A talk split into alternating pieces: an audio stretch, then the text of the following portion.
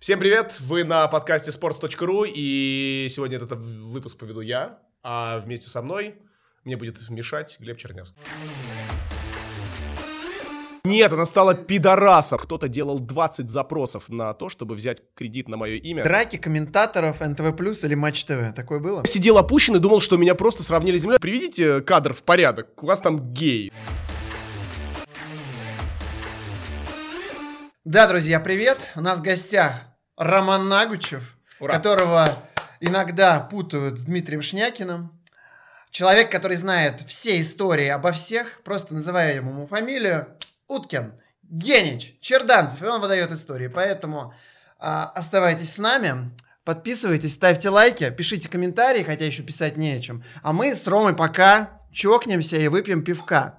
Классическое задание – угадать пиво. В прошлый раз я говорил немецкое, баварское, э, синяя к- баночка и все такое. В этот раз подсказок не будет. Это бельгийское пиво. И вот сами угадывайте, что это такое. Но, конечно же, импортное.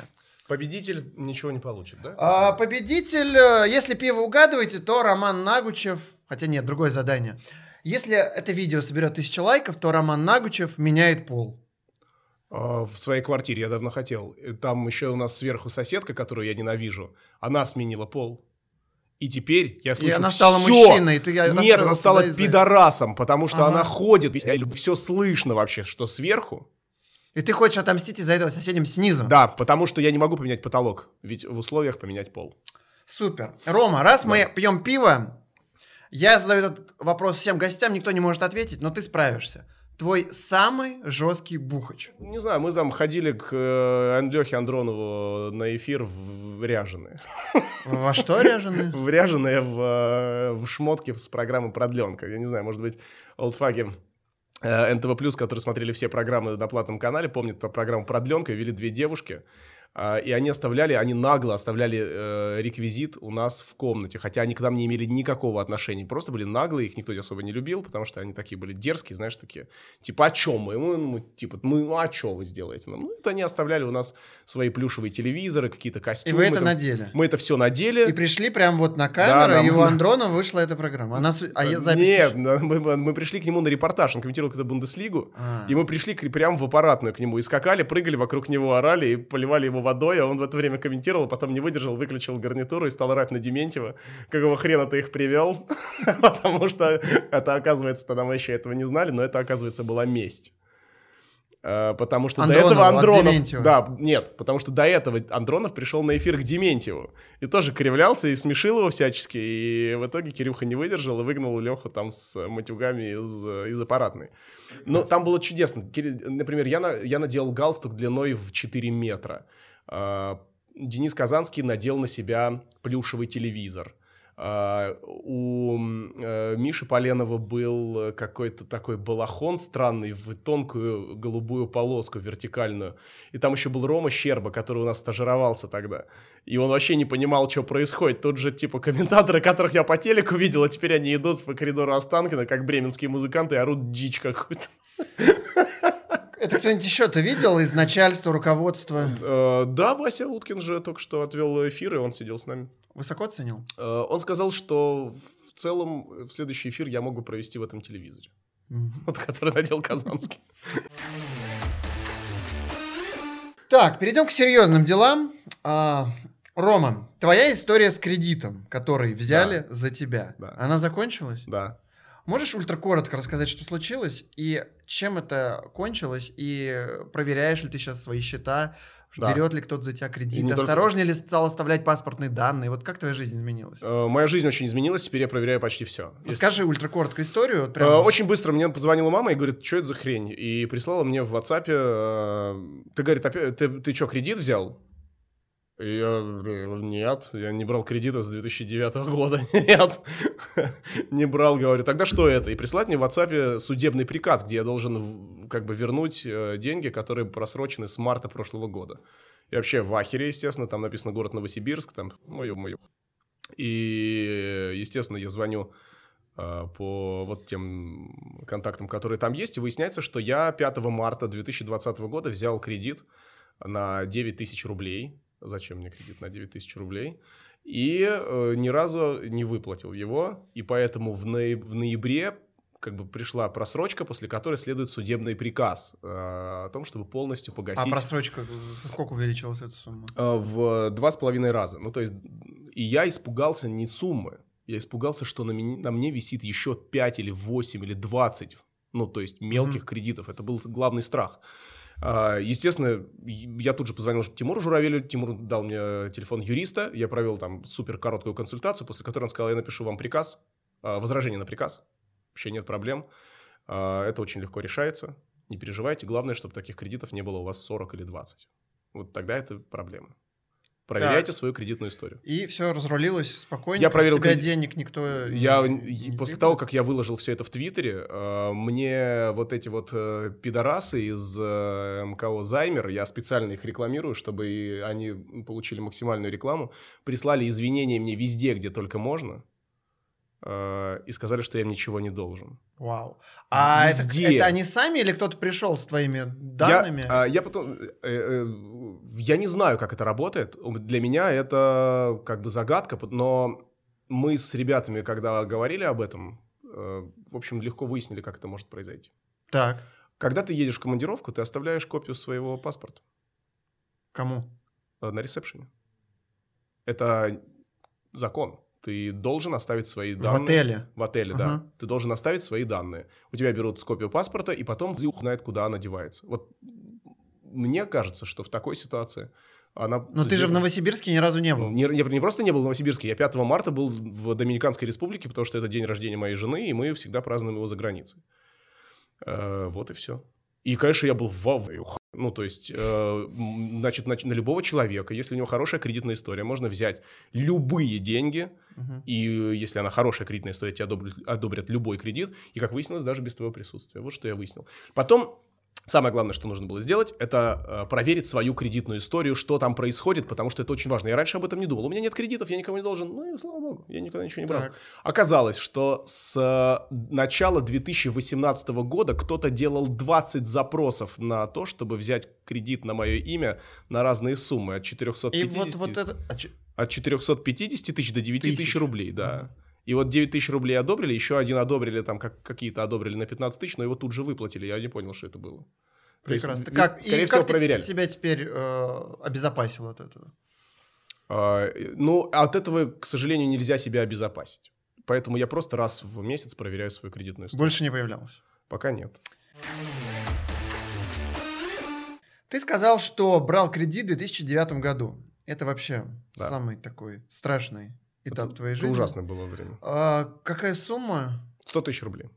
И она тебе вот э, тогда реально прям супер помогала? Супер помогла. А, Мы с женой снимали квартиру в, э, на улице Нагатинская. Это, Это где Чертаново? Это Коломенская, метро Коломенская, А, да. да. Это прямо посередине между метро Нагатинская и метро Коломенская. Одна серая ветка, другая зеленая.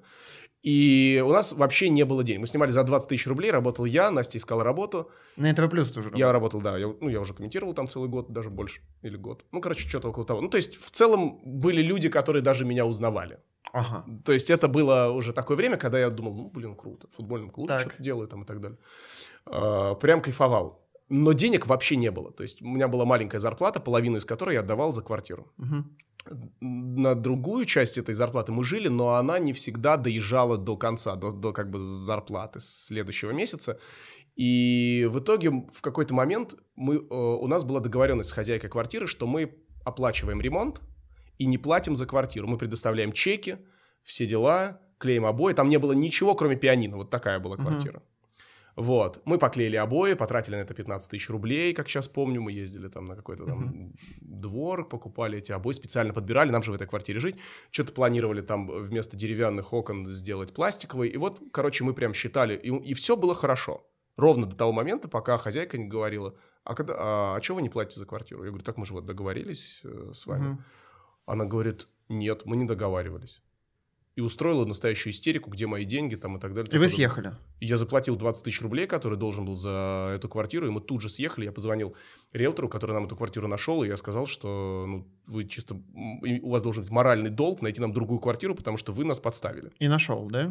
Она нашла квартиру, она была дороже, она была лучше, и все было супер. Но мы потом просто ее не вывезли. Ну, то есть мы не могли вывести эту квартиру. Мгм. Она, А, типа, на 30 тысяч она стоила? стоила 25 тысяч, но Ага. это было очень много, на самом Ага. деле, на тот момент. Но она была на Ленинском проспекте, на 17 этаже, однокомнатная, но она была так классная, мы до сих пор ее очень любим, мы вспоминаем самое лучшее время. Но мы ее не смогли вывести, нам нужны были деньги, конечно же. И Мы Так. взяли, э, очень легко дали кредит, мне пришло, просто пришло А почему карточку. не у знакомых занять? Я не не люблю- было таких вот людей? Я не люблю занимать деньги. Мгм. Я не люблю занимать деньги. Я а, не очень люблю давать в долг и не очень люблю занимать. М, Если я беру в долг, а я брал в долг, естественно, у друзей, и мне никогда не отказывали, я возвращал при даже не то, что первой возможности, а 0,8 возможности, Мгм. когда есть. Вот я тогда сразу возвращал, потому что я не сам не люблю быть должным. Деньги — это очень интимно. Я уважаю, это, это чужое личное пространство, я это всегда очень уважаю. И поскольку я сам был человеком, у которого были серьезные финансовые трудности, я понимаю, что это такое. Когда даже лишние 50 рублей, это, кстати, как важно. И э, вот мы Это взя- девятый год, да? 2009 год, Мгм. лето, да. И мы взяли кредит и немножко выдохнули. То есть мы там заплатили за даже два месяца вперед до сентября. Мгм. Чуть-чуть подышали, и все было хорошо. Даже съездили в отпуск. А, Но потом мы стали считать и поняли, что надо что-то делать, чтобы этот кредит же выплатить. Мгм. И там же какая-то А часть... зарплата не повышалась? Не-не-не. Все, все, все. И вот тогда мы приняли решение, что надо съехать с этой квартиры тоже. И м, там была чудесная женщина, хозяйка. Она сказала, Ром, я не могу вам так, типа, так сбросить, потому что даже та цена, которую я плачу, за которую вы платите, это все равно дешево для такой квартиры, которую Мгм. вы снимаете. И нам пришлось на полгода раз, разъехаться даже с женой, потому что Мгм. на одну зарплату на двоих мы не... А ты жил где? Я жил сначала, вернулся... Поленовым. С Мишей Ага. Полином целый месяц, да. А Нет. как ты кредит тогда отдавал? Я потом отдал. Я же потом жил какое-то время один. Мгм. А когда ты живешь один, то ты гораздо проще распоряжаешься. Сколько времени тебе понадобилось, чтобы расплатиться? А, И сколько ты вер- По-моему, вернул? после этого э, еще типа два года и все. Ну, то есть э, просто э, я чуть-чуть подкопил, деньги сразу снялись там в счет каких-то там процентов, которые ми- ми- микропроцентов, которые были. И все, и, и все. То есть ты взял 100, а Там- отдал сколько? Ну, наверное, 150. 150, может быть, даже 150. больше, да. И в течение двух лет это происходило. Есть поверье, что Василий Уткин, скажем так, испытывал всех молодых комментаторов НТВ+, на прочность. Как Хаус. это называл говном, Керимова в шутку увольнял. Как унижали тебя? Я сделал сюжет про Кевина Курани на футбольный клуб в 2010 году. Он э, объявили, что он перейдет в Динамо. И Вася говорит, надо сделать сюжет про, про Курани, почему он переходит в Динамо, э, а не в Реал. Так. А почему он должен был в Реал перейти? Да не почему. Почему в такой, в какой такой нападающий переходит в Динамо? Так. Почему в Динамо? Какого хрена вообще? Что это за дичь? Э, спросил Вася, и это было в, в- в среду, наверное. В пятницу Мгм. я сделал сюжет, как мне показалось, хорошим заходом, там еще что-то там придумал. И утром понедельника или вторника летучка, и Вася полная комната, полная комната людей. А, Все пришли, естественно, на летучку футбольного клуба. Во-первых, обсудить будущие сюжеты на следующую пятницу. Во-вторых, э, раз- разнос за предыдущий. Вася вот там у нас такой мужчина есть, очень скромный. Он похож на Скрафи из Футурамы. Его никто не замечает особо, но он, все его знают. Его зовут Сережа. Мгм, Он меняет кулеры в комнате 816. мгм. И вообще в целом меняет на этаже в Останкино кулеры, по-моему. И что-то еще делает. как- Ну, такой много-много-много лет, этот, господи, завхоз. А Он ходит в такой спецовке. То есть вот чтобы вы представляли, что это за человек. Так. Очень, эм, как это сказать, очень фактурный. То есть если можно Мгм. кого-то назвать таким человеком, это вот Сережа. И Вася вот сидит за своим компьютером, вот здесь вся комната, диван, тут, сюда, Вася сидит со своим компьютером, так, так, так, так, так. Потом так от- откидывается так. Ром, ни, ни, ни здрасте, ни до свидания, ни- нет никакой прелюдии, понимаешь? Все, Мгм, вот, вот мгм, Вася закончил мгм. только что что-то печатать. Он говорит, Ром, ты знаешь, ты здесь три года работаешь, и мне кажется, ты ничему не научился. Поэтому твою зарплату я буду платить, и в этот момент заходит Сережа менять кулер, я буду платить Сереже. Вот, поворачивается Сережа, который услышал свое имя вот так вот, абсолютно равнодушный взгляд через очки. Вот. Отворачивается, берет кулер и уходит. И все это вот в кромешной тишине, потому что А все слушают. все слу, весь Акомтов, Так. все, то есть там комар бы пролетел, и то Так. остановился бы послушать. То, и такое напряжение, вот с, вот с такой фразы зашел Вася, значит, всем остальным вообще Так. Вот что, что должно быть дальше на летучке. Но ничего такого не было. Я, э, кто-то еще был не очень такой серьезный разнос. И в тот же день мы пошли вниз э, болтать. Мгм. То есть работа работой. Я чувствовал себя просто отвратительно. Я понял, что, наверное, я А действительно... сюжет ничего- плохой был вот сейчас, если вот И вот когда мы... Вот я сейчас объясню. И вот когда мы спустились вниз, я убитый там горем, что-то там Полеша, я, Рома Гуцайт, по-моему, Мельников. Тут, ну, просто сели на первом этаже а, по- посидеть, что-то там по- поболтать каждый перед своим репортажем или какая-то, какой-то работой. Вот мы сидим, я убит горем, Вася такой, что ты нос повесил там? Я говорю, «Блин, Вась, ну ты как, что ты? И он такой, ну а что, я не прав? Ну что ты, вот что у тебя за сюжет? Я говорю, ну а что за сюжет? Ну вот Курань, Динамо, я там заход придумал и так далее. Да почему здесь заход? Ты текст твой слушал? Ты три раза его называешь, три раза за текст называешь одним из лучших нападающих э, Европы. Мгм. То есть получается это по делу. Конечно, по делу. Я говорю, так, ну, блин, ну да. Да дело не в том, что ты три раза это говоришь. Дело в том, что он переходит в Динамо, а не в Реал, Рома. Какой же он лучший нападающий, если он переходит в Динамо в 28 лет? Так. э, Ты должен называть вещи. Скажи, пожалуйста, Он вот говорит, это- Ром, ты должен называть вещи своими именами. Если это плохо, это плохо. Просто объясни почему. Или если, если ты так считаешь. Если ты считаешь, что это хорошо, ладно, хорошо, пусть перейдет в Динамо, а не в Реал. Но объясни, почему это хорошо. И тебя, типа, эта история закалила, а не демотивировала. Ну, я сидел опущен и думал, что меня просто сравнили с землей. Ну, а тут я увидел факты, что это не оскорбление, это не унижение, это попытка, как бы, чтобы потом в следующий раз я себя также спрашивал. Но это ты такой крепкий, а люди же могут замкнуться, начать Ну, переживать, из мои- окна выйти. Так это же не мои проблемы.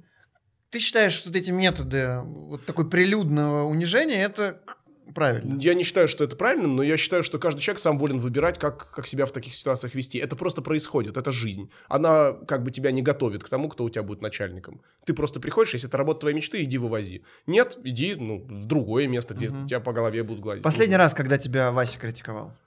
А, Сочи, Ростов. Так, Он сказал, что я должен был прокомментировать вот так, как Вася прокомментировал Тринидад и Тобаго. естественно. Руни отбились и контратака сборной Тринидада.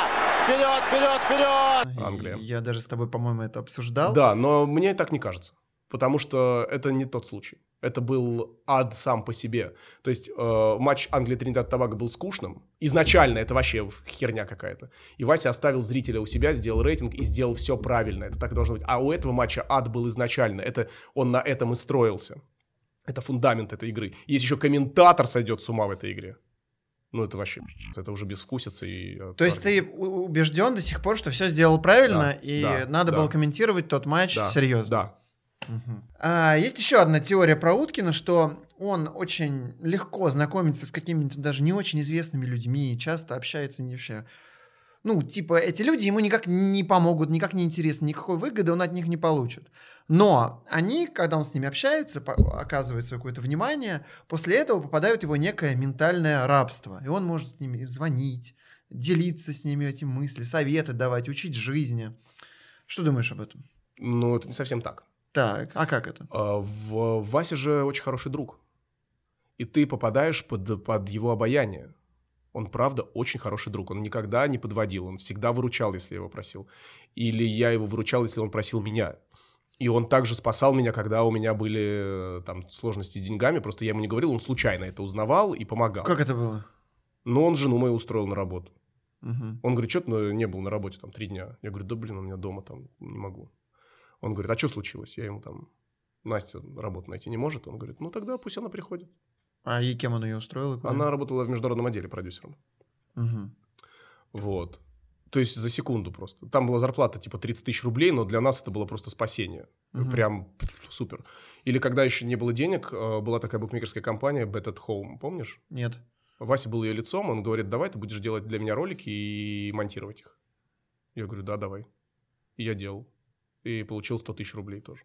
За Мгм. три месяца. Это, э, ну, то есть, и когда он... И, и то же самое не только у меня, там, если, ребят, ты поспрашиваешь, там тоже всегда он приходил на выручку. И, но он, э, он действительно жестко спрашивал, но это касалось только работы. А давай какую-нибудь такую вот самую мощную историю, можно даже без фамилии, если ты не хочешь. Ну, наверняка люди там не хотят знать про какие-то такие вещи. Вот что сделал Вася с каким-нибудь, может быть, комментатором, вот какой-то большой его поступок, о котором не все знают. Э, Я считаю, э, вот что важно. Тут как бы не надо имена скрывать. А, Вася и Леха Андронов э, не разговаривают. Это не секрет, много Мгм. лет. Но именно при Васе Андронов комментировал два финала Лиги Чемпионов подряд. Так не бывает. Так было только у Маслаченко и у Уткина. И то э, Вася комментировал сначала с Маслаченко вместе в паре фи- финал 2000 года, а потом в 2001 сам. То есть Уткина не волнует то, как к нему относится. Главное, какой человек профессионал. Да, да, да. Он когда... э, Было время, когда Леха э, не пришел на 9 трансляций за месяц. А что Леха, прости, делал в это время? Я не знаю, это какая-то история не, не очень понятная. Я не готов как бы иронизировать на эту Мгм. тему, потому что, возможно, были какие-то реально серьезные ситуации. То есть много шутили, мемов там придумали, Мгм. да, про то, что Леха в лифте застрял.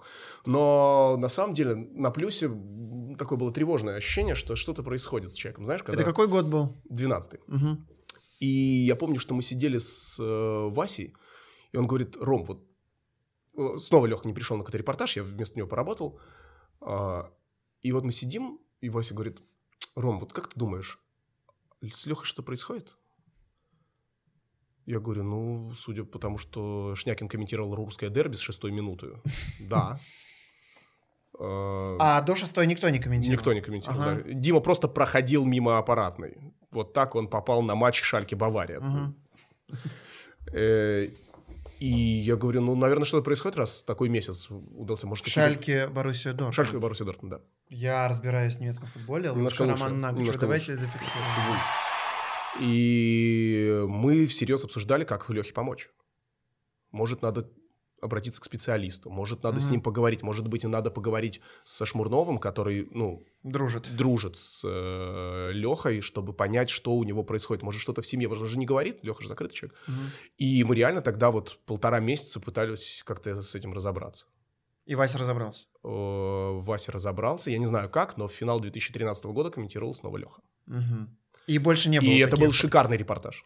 Больше не было, да, таких вот де- девятиматчевых? Нет, больше такого не было. Я тебе больше того скажу. Однажды Леха вместо меня комментировал матч Гранада-Асасуна. То есть Так, почему? я его выручил. И он, ему что-то, я уже не помню, что нужно было. И я его выручил. И он, и он говорит, проси, что хочешь. Я говорю, у меня есть матч Гранада-Асасуна в 2 часа ночи. Я не хочу его работать. Он говорит, я тебя заберу. И я сидел дома, смотрел, как Леха комментирует. И это было офигенно. Это было супер офигенно, потому что когда комментаторы попадают не в свою тарелку, они выглядят суперски. Тина Канделаки. Хорошо. Сколько раз ты с ней общался лично? Пять. Так, самый. Самый первый, Яркий. мы пришли с Мишей Поленовым э, переделывать международную панораму, программу, которая выходила на НТВ+, для федерального канала, и нам это удалось. Мы сделали афишу. Так. Тимур Журавель нам помог, э, по сути, он автор этой программы, и мы сделали все на футбол афиша, которая 4 года уже с половиной выходит по пятницам. И в целом мы, ты в ней принимал участие. И мы этим очень довольны, потому что международная панорама была таким немножко скучным уже таким форматом, а афиша, она про быт. А Тина просто одобрила? Да, Расскажи, как с ней ведутся переговоры? Она договороспособная, слушает она человека. Вот вообще, просто очень, она- очень занятой человек. У нас, э, я не, не помню, как протекали переговоры по афише, это Тимур занимался этим больше. Я знаю, как протекали мои переговоры по поводу программ, которые я хотел бы запустить. Вот в этом году у меня уже было две с ней встречи. Одна по там, личному вопросу, а другая по, по поводу программы. Э, Мы сидим э, в, у нее в кабинете, она говорит, мне понравилось, я отправил там проект на, на программу. Она говорит, мне понравилась программа, это было в декабре. А, Я думаю, что ее можно реализовать. Э, Я очень занята. Я тебе просто дам людей, которые будут э, тебя курировать. И в целом общение так и протекает. Ну, Да. короткое общение, Очень две коротко. минуты. Это неинтересно, это интересно, это может зайти, это может не зайти, может доработаешь. Все очень-очень лаконично, очень просто. А, И э, она в целом за любой кипиш. То есть, ну, вот, вот это... Есть такой термин ажиотация, знаешь, когда ты все время вот Вот Ну, она а так. были идеи, которые ей, может, не заходили, или она там... тебе- Ну, наверняка. Но у меня такого не было. Я Не, с тобой именно. Нет, я с ней обсуждал только вот последние. До этого я с Наташей Билан в основном контактировал, как э, Мгм. потому что она была нашим непосредственным Ну, начальником, понятно, она да. решала, кто участвует в программах, но вот а, с Тиной только сейчас стал иметь дело, но как бы разговор обычный, разговор деловой. У меня не, не, не было ничего такого, что э, от- отвадило меня от дальнейших походов туда, скажем так. А бывало, что она там хвалила тебя, критиковала, какие-то оценки вообще, да? Да, она смотрит так, э, ведущий ты хороший парень, видный, э, думаю, ты подойдешь. Вот такой был разговор. Слушай, ну это замечательно. У меня просто был один начальник, к которому приходишь, спрашиваешь, а когда заплатят зарплату? Уже четвертый месяц не был. Он такой, «Хм, анекдот. Я знаю, что это за начальник. Ну-ну.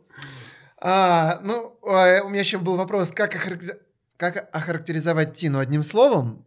И я так понимаю, что занятая. Абсолютно. Вообще просто занят. Человек нас, насквозь. И я думаю, что она и этим живет. То есть я допускаю, что она есть, есть вещи, в которых она, которыми она занимается, но она в них не разбирается. Но это нормально. Но она делает все, чтобы узнать об этом как можно больше, чтобы разобраться. Мгм. И даже если после этого она не, не все выкупит, она все равно, поскольку она человек сильный, человек э, деловой, все равно будет настаивать на каких-то своих вещах, которые ей важны. Тина в 15 году и Тина в 21 Разные люди. Вот расскажи, объясни. Мне, мне, по крайней мере, кажется, что разные люди. Тогда, э, ну, может быть, я другой. Но тогда мне казалось, что, блин, это же топ-менеджеры. Куда мы со своей международной панорамой? Че за вообще дичь?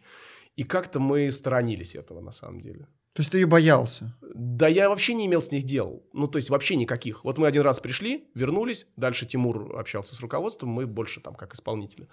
А, ну и плюс, конечно, она, как я уже говорил, там вот была эта история на презентации, э, когда она Нобеля назвала Амбарцумяном, мы, конечно, посмеялись, но Таня Навка, Маша Командная, Павел Занозин, Кирилл Дмитриев. Все, кто здесь, Юра. Пожалуйста, Нобель Барсумян, поднимайте все, пожалуйста, на сцену. это, это же было. Ну, то есть сейчас она более открытая, сеч- более простая. Сейчас она, она, конечно, гораздо проще. Она говорит, если у вас есть э, какие-то трудности, какие-то вопросы, просто позвоните мне. Не надо ничего догадываться, не надо выяснять. Позвонить. Вот у тебя есть какой-то вопрос? А, Я говорю, да, есть. Ну так спроси меня. Но это было не, не сейчас, это там до этого. Э, Я говорю, что, вот прям брать и писать? Он говорит, да, бери, пиши. И все. Я помню, как Пашке Занозину она сказала, ну ты там, э, э, если какие-то что-то трудности будут, так и пиши. Он что, вам, и вам так и писать? Не вам, а тебе. Мгм. Ну ладно. И Пашка ее на ты называет. Я как А, у тебя пока не получается. Тяжеловато. Ну, то есть я, я- ну, по-другому, не может быть, понимаю это, знаешь. Это... Я даже... Вот у меня есть э, стоматолог Елена Юрьевна. Она старше меня на 4 года. Я называю ее на «вы». Всегда Елена Юрьевна. Я не могу. Есть ощущение, вот, что это... Слушай, этикет. а, я хотел про Кавказ твой попозже поговорить, но вопрос у меня успел сейчас. А, Тина, грузинская женщина, она, э, ну, вот это характерная дама для Кавказа или Да, совсем не очень, характерная? очень характерно. Ну, просто очень. они же э, обычно такие более домашние, а Не- это супер бизнес-леди. Нет, она очень характерна. Это не имеет значения. Это В чем это как бы- проявляется? это, это культурный код. Ну, то есть, то есть ты его видишь. А Конечно. Можешь объяснить, можешь раскрыть эту мысль? сейчас объясню. Вот э, кавказская женщина управляет домом. Она менеджер дома. Угу, если можно так выразиться. И когда мужик приходит домой, он там не главный. угу. Он главный где-то там, потому что знает, что он придет домой, И все и будет там ок. все будет ок. И там будет наготовлено. Если ты придешь с друзьями, там будет все супер готово. Если ты придешь э, с э, больным, там или будет уход. Если ты придешь радостным, здоровым, будет праздник и радость. Если будет беда, женщина будет первой, кто скажет, мы сейчас вместе эту беду переживем и так далее. Это не домашние женщины, Мгм. это менеджеры. Менеджеры кавказского мужчины. А у Тины дом Матч ТВ сейчас. А, да, да. Я думаю, что так. По крайней мере, ведет она себя именно так. И поэтому она буквально требует. Если есть вопросы, пишите мне. Кстати, на почту она, то есть есть почта, знаешь, там ты пишешь кому-то занятому человеку, она теряется. На почту она тут же отвечает. Да, Немедленно. я общался с Тиной Канделаки, когда работал на Матч ТВ, и однажды э, уважаемый мной Евгений Дичковский э, заказал колонку Дмитрия Шнякина, ну, про как- какую-то херню вообще. Я пишу, Дим, слушай, тут... Вот, и писал письмо, и поставил Тину в скрытую копию. И я там как-то со Стебом ответил, и смотрю, я ответил еще и Тине Канделаки. Думаю, это что такое вообще? И Тина пишет, Глеб, жду колонку. Да. Я думаю, чё? А- я пишу Шнякину, говорю, Дим, слушай, тут такое дело, а, на контроле у... а, нужно колонка. Случайно, случайно кинул его на контроль И. Дима такой, ух, понял, и написал колоночку в этот день. Уж не помню, про что там было, но я вспомню, и мы ее обязательно вот а, здесь вот а, покажем. А, Наталья Билан для меня один из самых загадочных людей на Матч ТВ. Рома, вот можешь а, характеризовать, что, что это было? Для меня э, это был очень крутой опыт работы с э, настоящим медиа-менеджером, знаешь, который... Который, как я знаю, просто мог орать на ведущих. Да, но на меня просто э, со мной такого не было. Я не знаю, как это происходит. Я никогда этого не видел. Мгм. Я видел, э, я знаю, как она может, видимо, как, м, как и любой другой человек, она смотрит, ну, а, как бы оценивает коллектив и выясняет, кому для кого э, какие нужны э, инструменты влияния. Мгм. Для кого-то, на кого-то надо наорать. э, на Как, на кого- те- как она на тебя на, на кого-то наорешь, и он скуксится и больше никогда в жизни не покажет твоих лучших качеств. На кого-то еще. Наташа была классным медиа-менеджером, и я понял это перед чемпионатом мира. Вот до этого были вопросы, потому что она очень мало с нами общалась. Мы не могли этого понять. То есть у нее были какие-то требования, но в целом вот этого диалога не было. Э, Были только требования. Знаешь, ну, я босс, давайте вот Мгм. выполняйте. А перед чемпионатом мира, вот где-то в ноябре 2017 года все вообще резко изменилось. Я не знаю, как так произошло. Что-то произошло. Возможно, она присмотрелась к нашей работе. Возможно, были какие-то еще, э, скажем так, э, возможности понять, что мы Ну собой давай, примерчик с тобой, как ты понял, что она супер? Э, моя игра, вот мой проект. Ну, я понял, что она супер еще раньше, когда был чемпионат мира, потому что она, она очень внимательно слушала всех комментаторов, то есть у нас было собрание, она послушала всех комментаторов, и все идеи, какие были, она все приняла, и все чуть-чуть модернизировала, чтобы они стали, стали лучше. И, кроме того, она никогда не вмешивалась в работу комментатора. Она всегда звонила и говорила, э, например, Роман, вам виднее, вы в этой профессии дольше меня, но вам не кажется, что вот я тут услышал у вас оборот, э, что это немножко грязно с точки зрения русского языка? А что за оборот, не вспомнишь? Она могла просто так написать.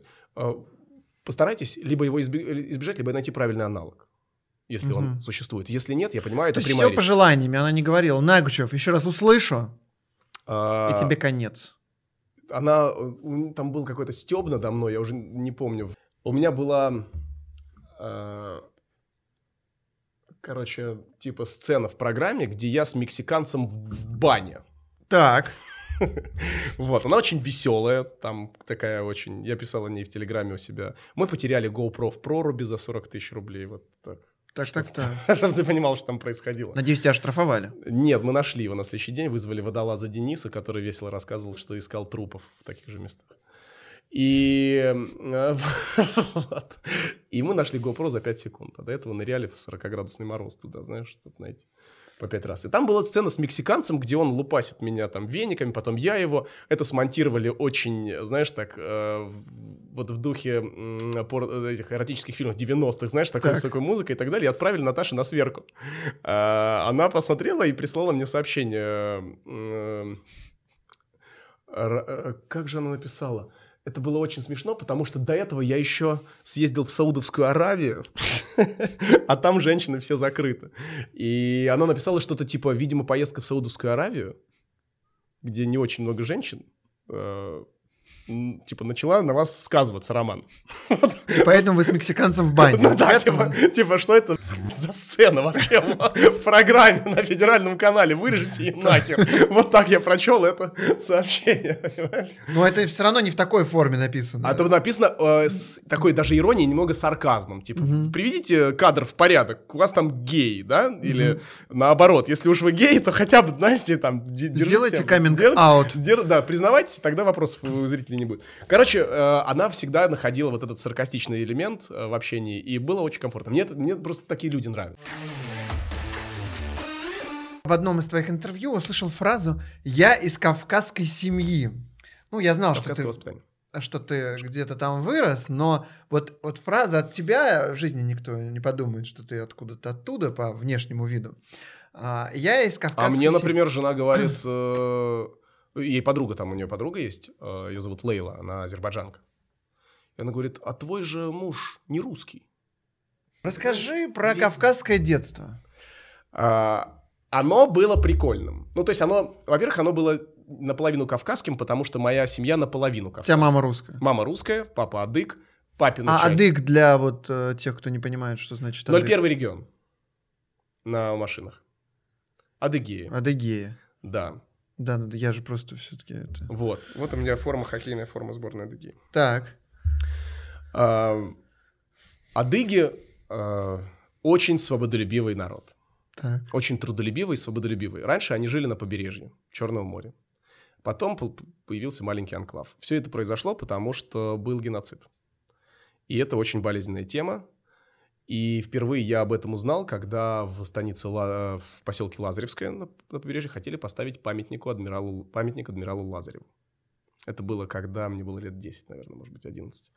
И его ставили, его тут же сносили, тут же воровали, тут же уносили куда-то. Так. Его ставили, тут же уносили, тут же там раскрашивали когда говном каким-то и так далее. Потому что именно из-за него адыги ушли в горы, они живут, они жили на, на побережье, но самая жуткая история, она как раз касается нашей семьи. Я ее не знал, узнал буквально лет 7 назад, Мгм. а, когда а, этот геноцид был, было предложено, либо вы остаетесь в России и трудитесь на благо царя, Мгм. либо в Турцию. Мгм. А турки вас примут, они тоже мусульмане. И знаешь, что произошло? Корабли, которые ушли э, в Турцию, когда поверили турки, их там еще и утопили. Вот, то есть, э, например, у нас есть э, в роду фамилия Бат. Это, видишь, тут 12, Так. 12 звездочек. Это 12 племен, адыгских племен. Шапсуги, Убыхи, Абадзинцы, короче, целая история. Каждая Я думал, звезд- ты все 12 сейчас Каждая назовешь. звездочка что-то означает. И я, я все знаю, но сейчас начну вспоминать, и мы затя... э, будет три часа э, эфир, зачем это надо. Вот. э, Есть народ убыхи, он вымирающий, их совсем мало. И убыхский диалект, на нем почти не разговаривают. Разговаривают несколько десятков человек. И вот по папиной линии двоюродного дедушки жена, у него э, родственники как раз... Убых- У убыхи. нее родственники убыхи. Они были в одном из этих кораблей. Некоторые из них доплыли до берега турецкого, и там основали общину с фамилией Бат. А, то есть не Бат- всех утонул, не всех Не, не всех, но это было такое просто предательство. Мгм. Вот, и э, если я правильно как бы вспоминаю вот этот исторический контекст, э, и вот есть родственники, типа, если поискать, в Турции с фамилией Бат, и Бата производные, потому что нужно было сохранить вот эту историческую принадлежность. То есть, возможно, ты Роман Бат.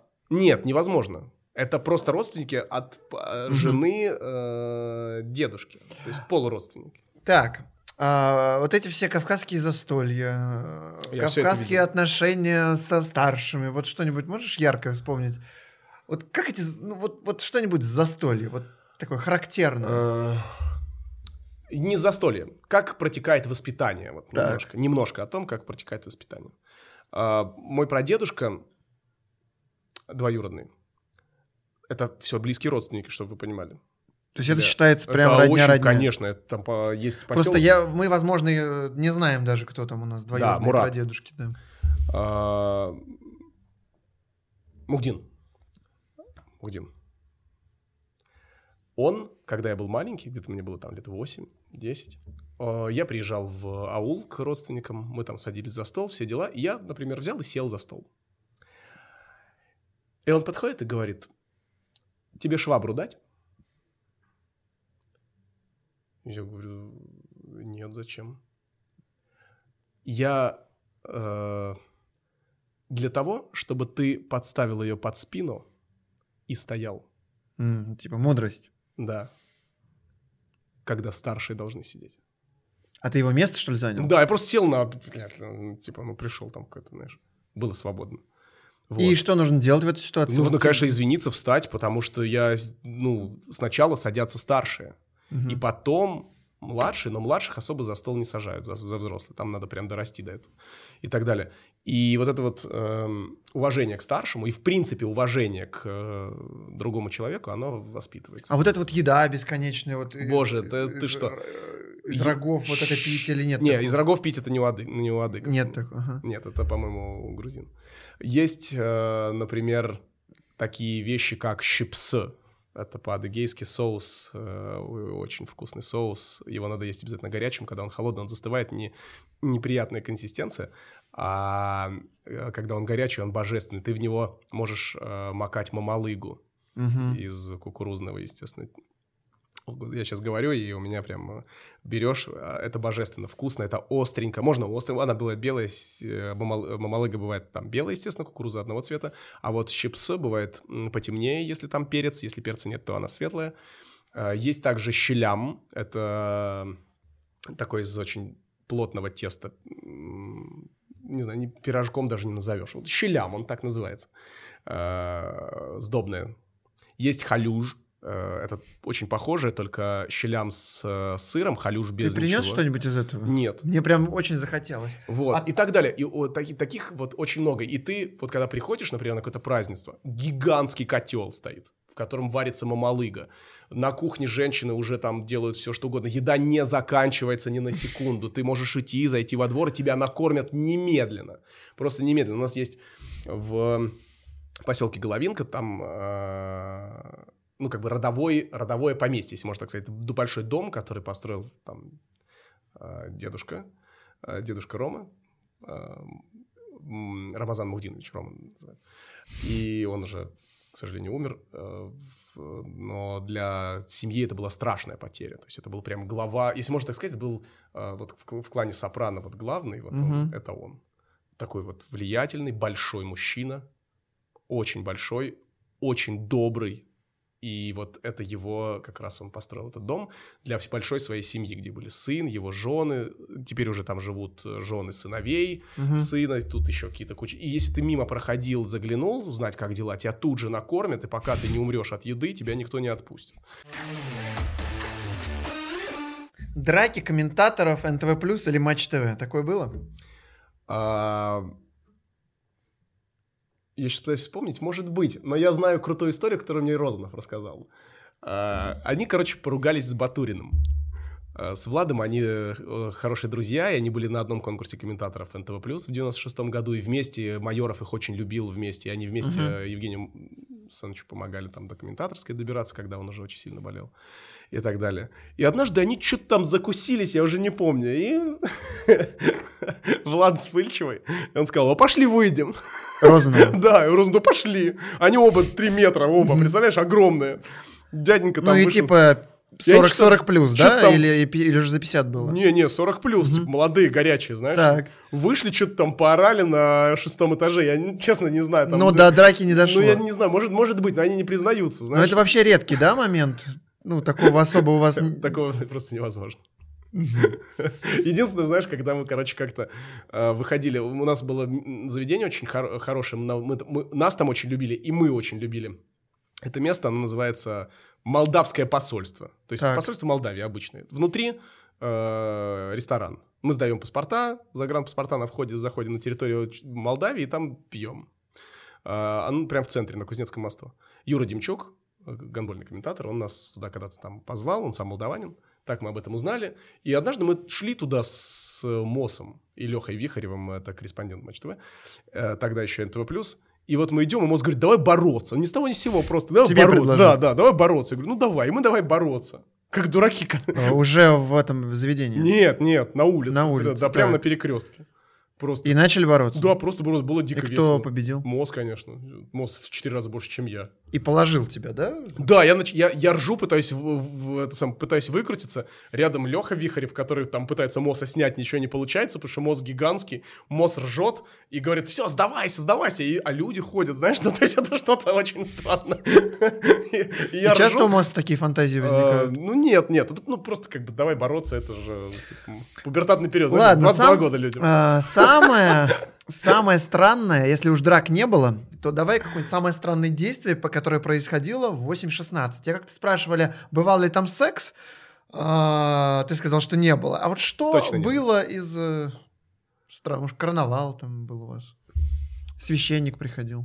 Однажды, ну, просто Так. вот, вот такая история, из, просто из, из жизни. Так, 80. Что- хорошо. Что, с тобой может произойти, если ты вдруг э, после вечеринки решил не уходить домой?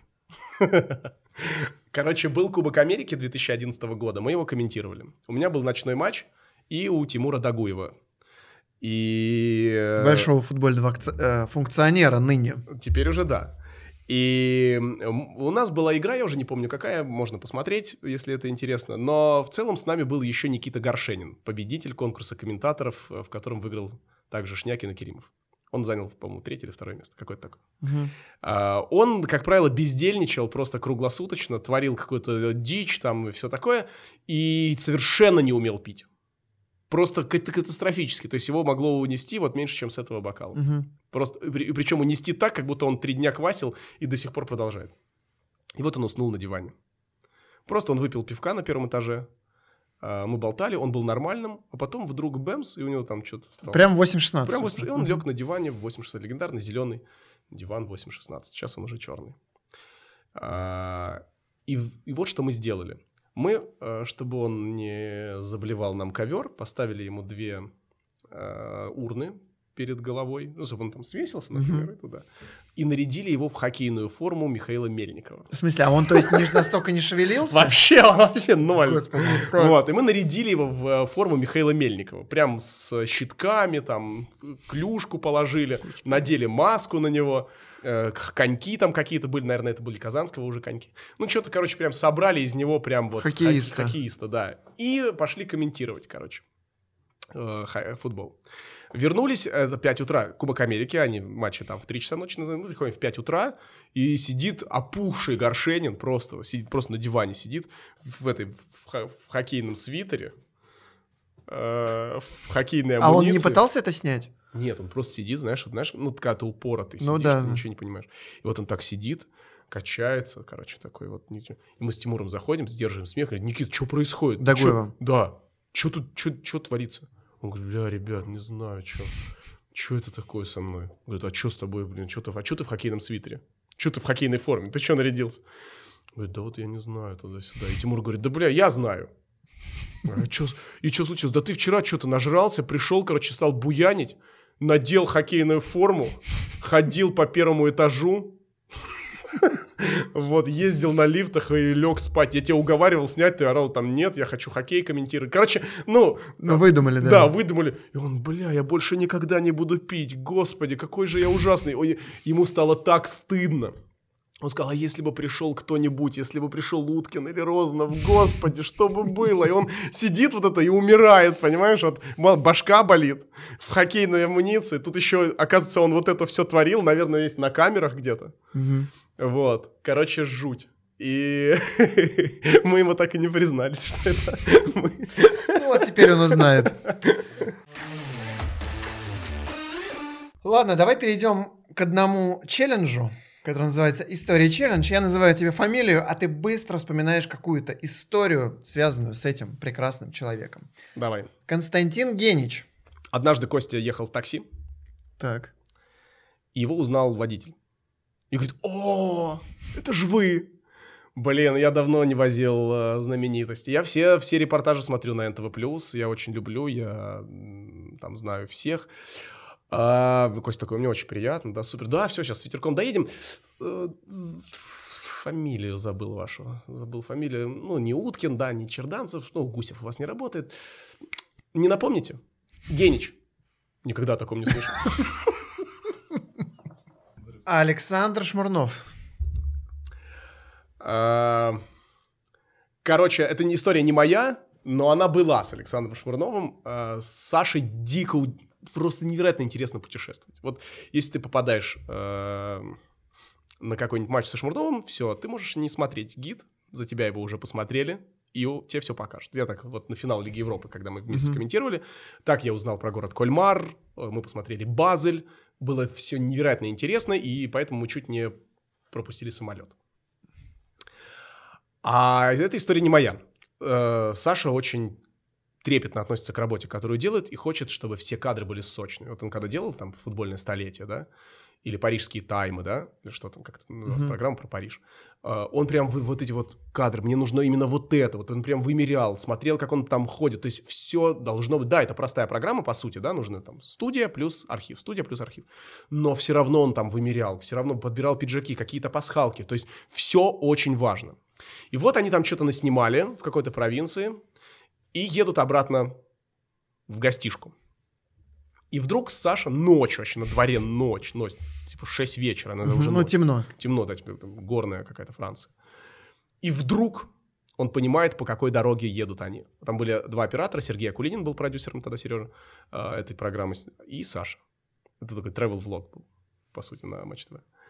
И Саша так говорит, это же дорога на Каркасон! На Каркасон! Сережа говорит, мы целый день снимали, какой Каркасон, Саш, поехали, давай домой, да? Давай за- домой, завтра поймем, что делать. Да нет, Каркасон, там же замок. Это же неотъемлемая часть французской культуры. Это же потрясающе. Каркасон, там что-то туда-сюда. Давайте, пока не поздно. Вот, нам, вот мы сейчас, вот сейчас через два километра, я точно знаю, сейчас мы доедем до 8 вечера, прям все успеем. Все супер, там невероятный замок, там потрясающе, он стоит там на, на возвышенности, на холме. Все супер. Мы там снимем, я, я, я придумал проходку, Э, мы ее там приклеим к э, там, другой теме. Говорит, Саш, ну поехали, мы уже там три часа в дороге, давай доедем до этого самого. Мы, там еще есть милый ресторанчик, я знаю, это, я точно знаю, все, поехали. И вот они, значит, поворачивают там ну, в какую-то жопу с главной дороги и едут по, там, по вот таким вот этим серпантинам, ухабам туда-сюда и, короче, приезжают в город Каркасон тьмища просто несусветная. Ночь, хоть глаза выколи, знаешь, вообще ничего не видно, кроме микроавтобуса, и то, потому что он в двух метрах. Вот они выходят, короче.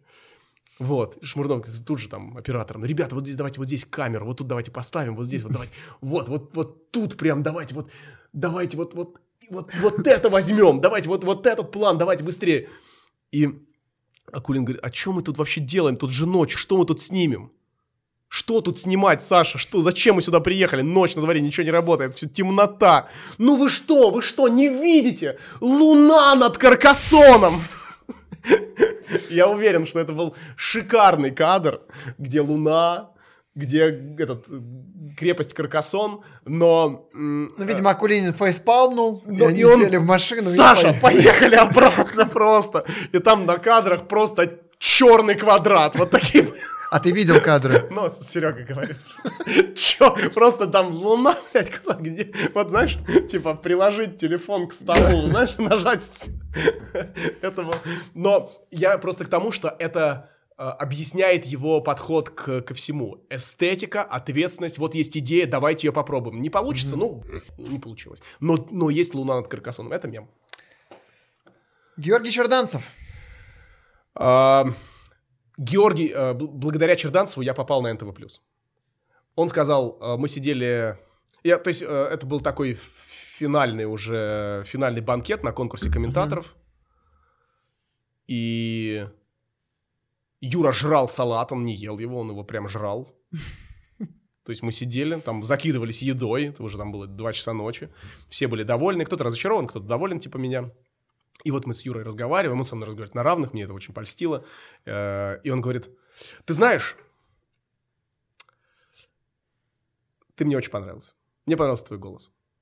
Я не слушал, что ты там говорил, но мне понравился твой голос. Я поэтому в каждом этапе все время голосовал за тебя. Вот как ты я тебя нашел? Вот. И что, голос Черданцева был такой решающий? Э, Черданцев был одним из тех, кто был в жюри, Угу. И э, я, Юра сказал, что я кому-то не понравился, и в целом не хотели э, как бы брать. А, Но он, типа, давайте пробовать парня еще. И вот в кажд- на каждом этапе он как бы продвигал мою кандидатуру. Я ему за это очень благодарен. В этом, как бы, наверное, не было для него никакого испытания, кроме... Или там, как, или он не делал мне одолжение, потому что он просто до, до того момента не знал. Но вот просто он зацепился за голос. Для меня это было важно. И потом э, те, кто был в жюри, они потом говорили, что да, Черданцев несколько раз э, вот обращал на тебя внимание. И, ну, там Анна Владимировна Дмитриева потом говорила, что да, мы сначала не понимали, а потом, когда с тобой поближе познакомились, нам Мгм. показалось, что э, такой человек э, на футбольном канале пригодится. Ну и Дмитрий Шнякин. То есть истории про себя ты не знаешь. Да. Я пытаюсь, просто их теперь много, и надо прям вспоминать. Эм, Однажды мы чуть не подрались. Опа. Так. Да. Э, Это было на турнире в Армении. Мгм. А, в позапрошлом году. Нобель нас повез, было супер круто, все супер, кроме одного, дичайшая жара. И еще соперники были, они нас все возили. И вот в одной из, в одной из игр у меня случился солнечный удар, знаешь? Ну вот, Ну, есть я- сталкивался, я да. потерял как бы просто кон- Ориентацию. ориентацию, да, и мне за спину дали пас, я развернулся, и чувак забивает, просто вот за спину, знаешь, мимо как бы просто пнули мяч. Чувак убежал и, заби- и за- и забил. И я стою, передо мной вот такое вот просто желтое пятно, я ничего не вижу, я просто, блин, я вижу, что гол, и я так типа, протираю глаза, что-то ничего не пойму. И все устали еще, и шняк орет. Блядь, вообще, что-то как тебя, как девку, что-то раз... Я уже не помню, что, ну, что-то такое, знаешь, обидное. Я, да пошел ты сам, хуй, ты на, на себя, говорю, обрати внимание, блин, ты, ты там насрал и меня подставил здесь, да сам ты, блядь, играешь как девка, сам ты девка, блядь, сторис свои, блядь, давай, пили, что ты без телефона на поле вышел, и, короче, началось. А там куча людей, знаешь, стоят два комментатора Матч ТВ, орут друг на друга с последними словами. Он швырнул в меня бутылку, я ее подобрал, кинул, его, кинул ее обратно. Он идет на меня, я на него. У меня вот такая голова, я не вижу ничего, кроме него. Вот представь себе, что вот это желтое пятно, я вижу только ближайшего человека. Весь твой адык всплыл, да, в И этот я- момент? да, и акула, э, Серега Кулинин меня хватает, хорош, Мосс отталкивает шняк, говорит, вы что, вы что творите, сейчас тут наснимают, потом завтра в Life News, блядь, вас отдадут. Говорит, а я говорю, что он начинает? Я знаю, что ошибся, что ты, что там, бля, бля, что-то, вот. А, И вот у Некита получился просто потрясный удар. Вроде бы и не сильный, но он так шел в 9, что Но капец. мы, которые находились вживую на этом Да. матче, просто болели, переживали и были в шоке от того, насколько Тут приходил Вадим Лукомский и называл всех десяток АПЛ. Тебе задача... Всех десяток АПЛ, Ну, всех, кто играет Понял, под по десятым десятому номером, не справился он только с Арсеналом. Знаешь почему? потому что он за него болеет. Нет, потому что в Арсенале нет десятого номера, и Вадим до этого не дошел. А почему нет? Потому что там Беркамп играл. Ну, Азил был, и он ушел, и А, больше нет точно. никого десятки. Тебе задача такая. Я называю клуб Бундеслиги, ты называешь основного вратаря. По-моему, очень просто. Давай попробуем. Поехали. Бавария, Мануэль Нойер. Лейпциг, А, Петр Гулачи. Вольсбург, Кон Кастельс. Айнтрахт, Кевин Трап. Боруссия Дортмунд, Там два основных вратаря, Марвин Хитц и Роман Бюрки. Бюрки основной. Ну, хорошо. Байер, А, Лукаш Радецкий. молодец. Юнион, А, с Унионом посложнее, но, наверное, даже, может быть, сейчас, сейчас я вспомню. А, может, какой-нибудь Александр Шволов. нет, А заканчивается челлендж «После того, как я ошибся». нет. Мы будем писать. Блин, а я же недавно же комментировал Унион. Как же так? Там же классный вратарь играет. на букву «Л». А, Андрес Люта. Да. Вообще, я ждал, что ты скажешь Люта, я скажу неправильно, Кариус. Кариус не основной вратарь, он только-только перешел. Ну, я типа шучу. Штутгарт. А, О, там играет... э, а, блин.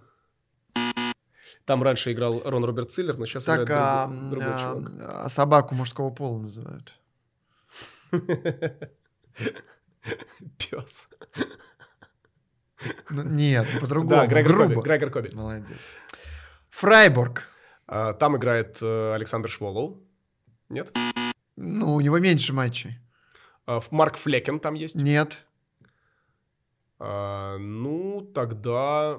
Ну, Марк Флекен там есть. Был такой бомбардир, ал- алкоголик. Или это не алкоголик? Нет, он как в Америке играл. Немецкий, великий нападающий. Бомбардир алкоголик, только Марио Баслер, наверное. Господи, Мюллер. А, Флориан Мюллер, понятно. Мюллер же был в Америке играл, бухал в Искаре или нет? Э, Мюллер играл за Баварию. Нет, в Америке играл. Я уже э, перепил пивоса и забыл, э, кто главный бухарь немецкий. который Ульрих. Боровка. Ладно. Хофенхайм. Э, В Хофенхайме играет уже много лет Оли- Оливер Бауман. Правильно. Вердер. Так, за Вердер играет какой-то ребенок. В Спартаке был такой Да. Иржи Павленко. Молодец. Не ребенок, он крутой вратарь. Только ему не, достал- не- не повезло с, с клубом. Аугсбург. А, Блин, это непросто. Не так часто комментирую Аугсбург, поэтому...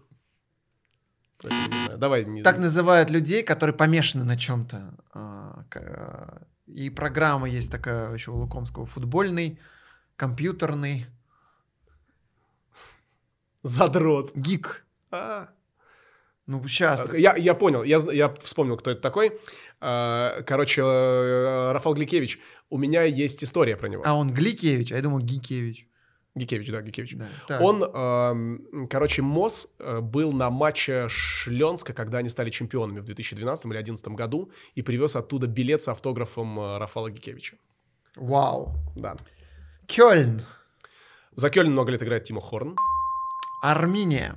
Штефан Ортега, Ты смотри, как крутейший пошло. вратарь. Герта. Э, Руна Ярстейн. Нет? Чё, Руна Ярстейн, 7 лет, э, вратарь Герты. Ну, много. значит, у него мало матчей. Шволов какой-то. Александр Шволов, но он не, он не основной А вратарь. у него больше матчей. Я судил? Я же таких людей даже не знаю. Ладно, Александр Ладно. Шволов играет за Фрайбург. Ладно, будешь считать, ты прав. Майнц. Э, Он весит столько же, сколько и какая у него фамилия. Весит столько же. Робин Центнер. Точно. Молодец. Ой, это же мой любимый вратарь, который не попал по мячу, знаешь, да, когда Да. остановил мяч, и а, она остановилась, мяч остановился на 11-метровой отметке, укатился, но он думал, что 11-метровая отметка — это мяч, и поэтому вот так вот по ней как бы мимо пробил. И Шальки 04. А, там Ральф Ферман. А не Реннов. Ну, Ральф Ферман основной вратарь Шальки уже 12 лет. Ну ладно, ладно, хорошо. Э, Фредерик Ренау даже, Здесь только вот так даже сделать. если Фредерик Ренау выходит, он все равно не основной вратарь. Но у э, этого, у Фермана просто травма, поэтому он сейчас играет чаще.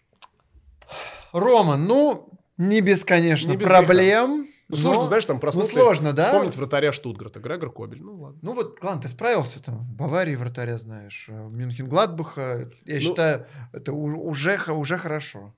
Вот поэтому. Кстати, про Мюнхен-Гладбах ты меня не спросил. Я не спросил. Да, я пропустил. Вратарь... Ян Зомер. Ты смотри. И видишь, я даже спрашивать не стал. Настолько, настолько очевидно. В общем, Рома, спасибо тебе большое, Не за что. что пришел, что надел а, свитер хоккейной команды сборной Адыгеи. Я вел мероприятие, открытие первого хоккейного ледового дворца в Адыгее, и там был первый матч сборной Адыгеи по хоккею. Я попросил такой свитер, а, и когда я попросил его, я, я выложил фотографию, и Тамби мне прислал сообщение, «А сделай мне тоже такой свитер. И у меня теперь такой только у меня и у Тамби. Ничего себе. Да. В общем, друзья, спасибо, что снова нас потерпели. Наверное, получился самый длинный выпуск из всех. Было так интересно, что мы даже не допили пиво. Рома, давай еще раз чокнемся. А мы, а пока мы чокаемся, ставьте лайки, пишите комментарии, что досмотрели до этого момента. Подписывайтесь. Ну и ждите следующее видео.